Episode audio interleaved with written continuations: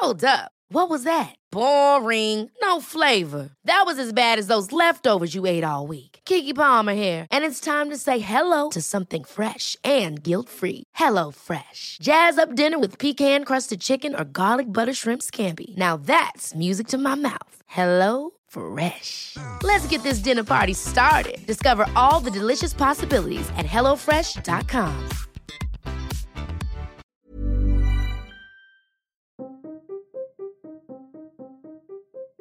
No se habla de Bruno, We Don't Talk About Bruno, alcanzó el número uno en el top mundial de videos musicales en YouTube hace un par de años, donde logró acumular hasta la fecha más de 500 millones de visitas en su versión original. También lideró las listas en iTunes, Apple Music y Spotify. La popularidad de la canción desplazó a 30 de Adele del Billboard 200, donde había reinado durante seis semanas y se convirtió en la primera banda sonora en alcanzar tales éxitos desde que lo hiciera el tema musical de Frozen en el año 2019. Pocas bandas sonoras de películas animadas han alcanzado tan prestigioso puesto en las listas de la revista. La mayoría son producciones de Disney, entre las cuales destacan El Rey León en 1994, Pocahontas en 1995, Frozen 1 en el año 2014 y Frozen 2 en el año 2019. La canción tuvo un ascenso inusual antes de llegar al primer lugar. No fue un hit mundial instantáneo como la emotiva canción Let It Go. No se habla de Bruno, tiene matices mucho más oscuros. Todos tenemos una relación única con la soledad. Algunos la disfrutan, otros la sufren pero, ¿qué significa realmente estar solo? Soy Guillermo Serrano, profesor en la Universidad Canada West en la ciudad de Vancouver. Te invito a que juntos exploremos la soledad a través de la historia, la ciencia, la cultura, la economía y el arte. Juntos en soledad.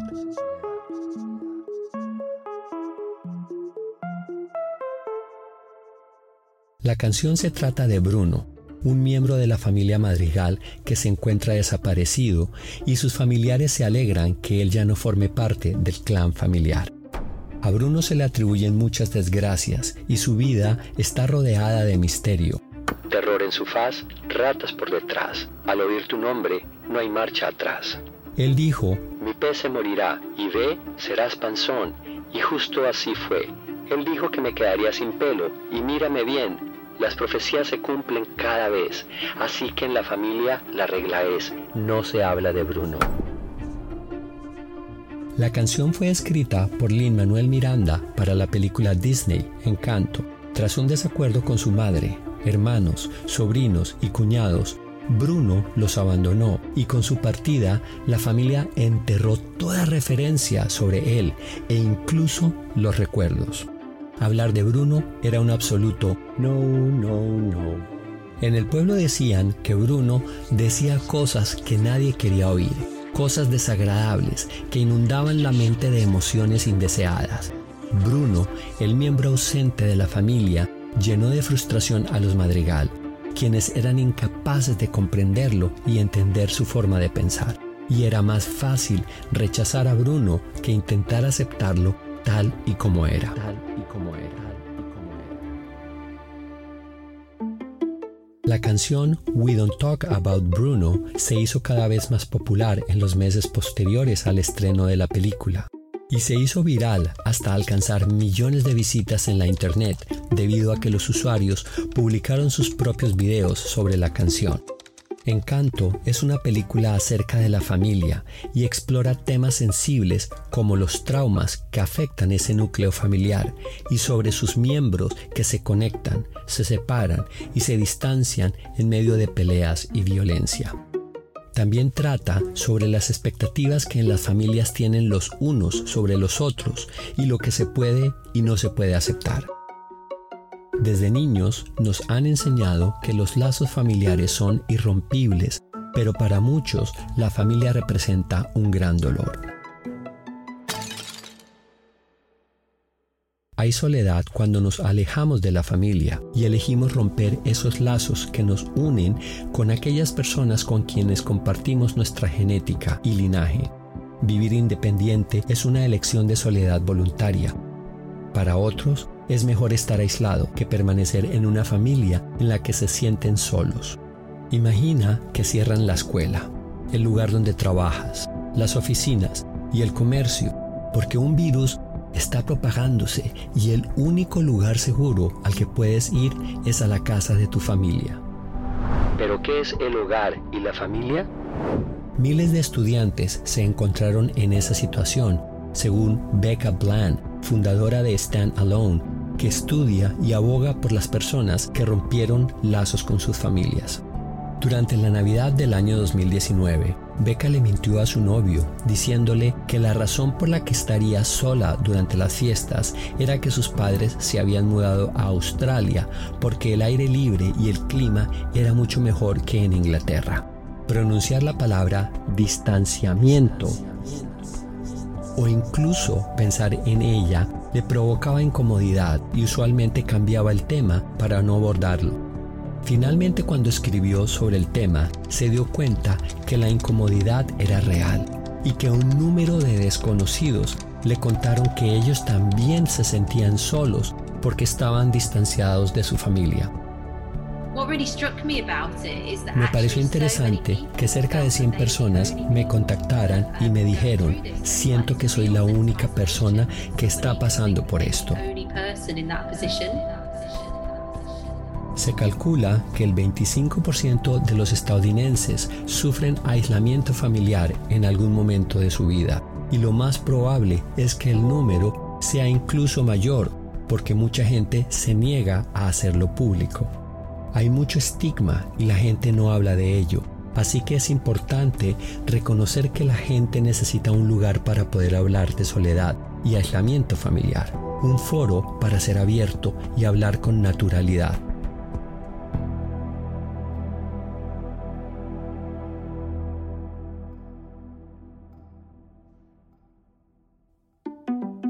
Esa Navidad, Becca pasó con la familia de su novio y tuvo una experiencia que la hizo reflexionar al observar el lenguaje corporal en la sonrisa cómplice, los guiños, las bromas y las memorias familiares que todos ellos compartían, dejándola consciente de la enorme soledad que llevaba por dentro.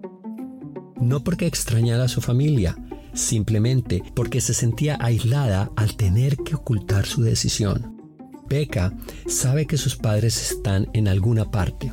El dolor que le ocasiona tener que mentir la deja vulnerable y hurga en esa herida emocional llamada soledad. Hace poco se enteró que sus padres tenían un perro, a pesar que creía que ellos odiaban las mascotas. Durante años ocultó su distanciamiento, reacia a revelar que no estaba en contacto con sus padres. Creo que he pasado parte de mi vida huyendo de mi sombra.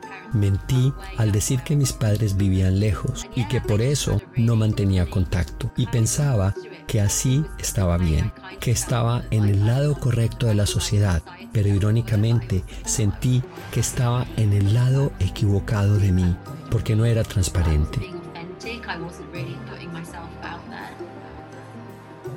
Al estar alejada de su familia, Becca sintió que alteró un orden social que establecía que debía tener una conexión arraigada e indiscutible, porque la familia era la respuesta a la soledad.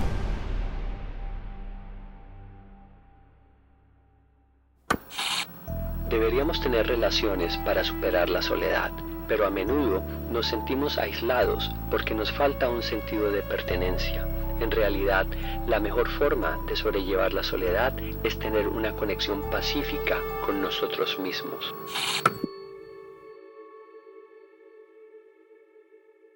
Pocos días después de la Navidad del 2019, una compañía de comunicaciones contactó a Beca para ofrecerle un trabajo.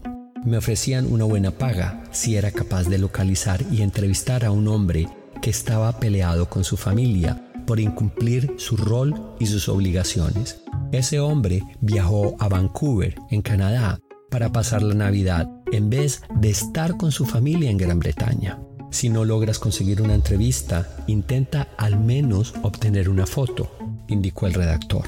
El príncipe Harry había huido del castillo, de la realeza y de su familia. Una grieta real, lo llamaron los titulares. Meghan Markle, la duquesa de Sussex, ha mantenido una relación distanciada con su padre. Por su parte, el rey Eduardo renunció al trono y a su familia por la mujer que amaba, Wallace Simpson, cuando abdicó en 1936.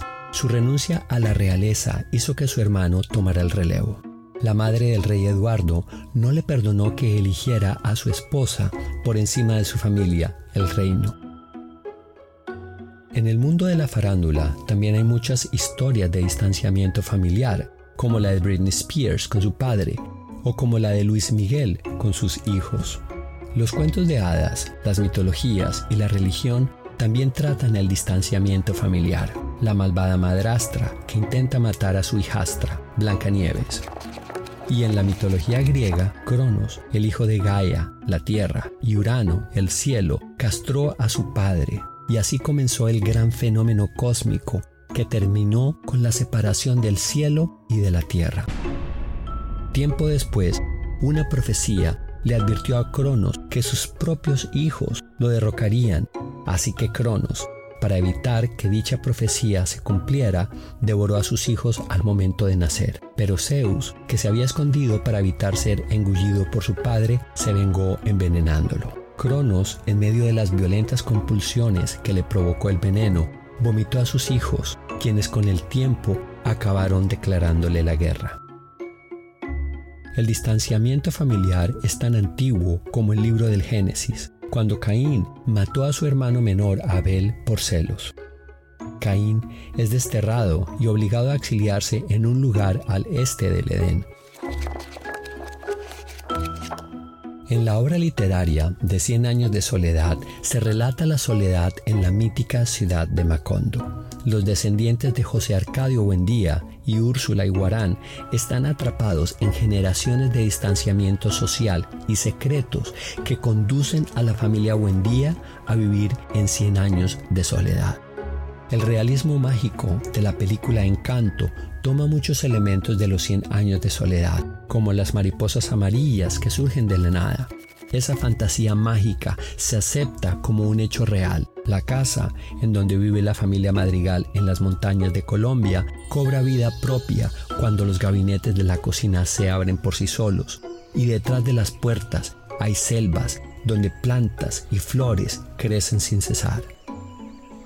La casa de los Madrigal alberga a todos los miembros de la familia bajo un mismo techo, aunque estén aislados los unos de los otros. Y esa casa también alberga el misterio de Bruno, quien prefirió marcharse para evitar más desgracias y tristeza.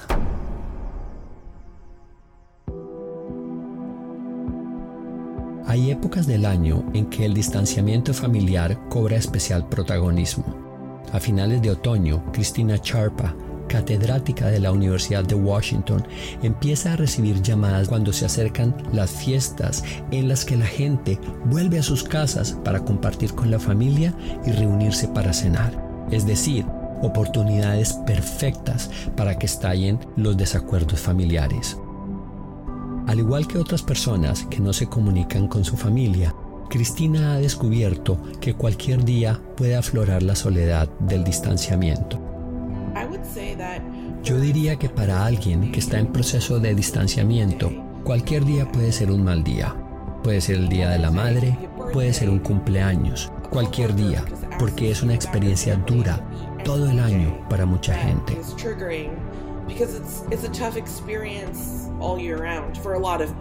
Cristina investigó que hay varios tipos de familias y entre esos grupos hay grandes diferencias.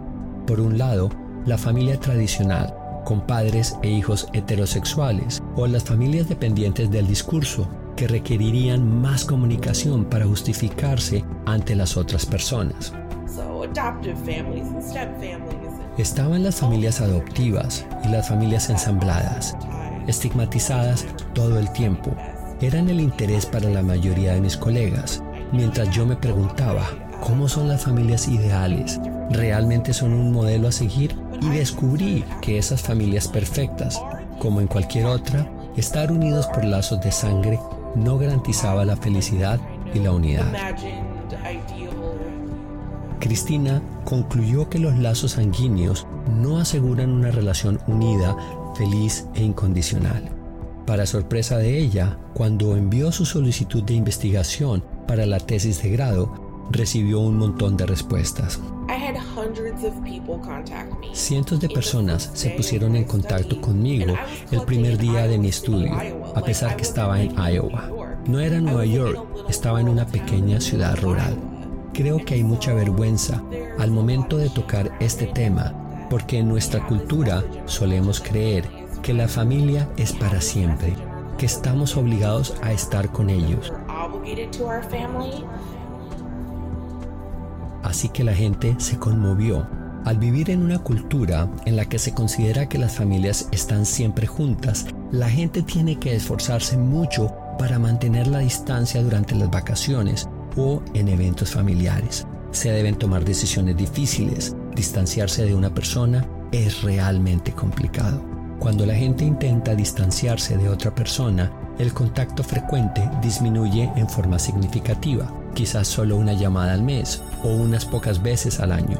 También se reduce la calidad de las conversaciones, ya no hay charlas profundas y de valor, solo conversaciones superficiales. Mm, todo bien, hasta luego. Para ganar distancia, a menudo la gente reduce ambas. La clave para comprender el distanciamiento fue entender que en las familias y en cualquier otra relación, la comunicación es lo más importante. Nuestras relaciones se basan en la comunicación y para tener una relación productiva y satisfactoria hay que comunicarse.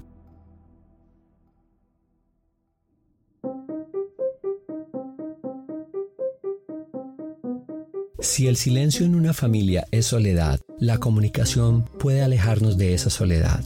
No podemos cambiar nuestras raíces, pero sí la forma en que nos comunicamos. Podemos reordenar nuestras vidas para vivir como queremos. La canción We Don't Talk About Bruno trata de la represión y cómo no hablar de los problemas, ocultando la realidad que una familia puede ser disfuncional y llevarse mal. El silencio conduce a secretos y evoca el misterio. Es mucha la soledad cuando llegas al punto en el que dejas a esa familia que no te acepta ni te comprende. Pero ese sentimiento no es tan solitario como quedarse con esa gente que te hace sentir miserablemente solo. El ideal de una familia biológica e incondicional no es la realidad para muchas personas. La definición y expectativas familiares pueden cambiar, ampliarse y expandirse, y cuando lo hacemos puede disminuir el dolor y la soledad de sentirse diferente e incomprendido. Una familia puede encontrarse en cualquier etapa de nuestra vida. Podemos tener más de una familia. Aunque la canción We Don't Talk About Bruno es el éxito de la banda sonora y un punto crucial en la película, mi canción favorita es Dos Oruguitas porque todos tenemos que cambiar y eso significa dejar cosas atrás para convertirnos en mariposas capaces de volar. Dice la letra que tenemos que partir para construir nuestro propio futuro. Puede que estemos solos, pero estamos juntos en soledad.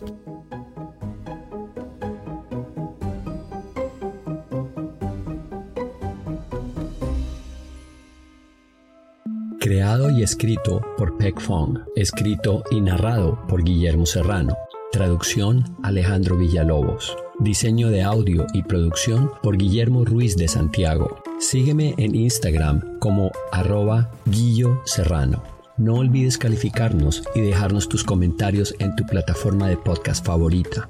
Esto nos ayudará a que más personas nos descubran.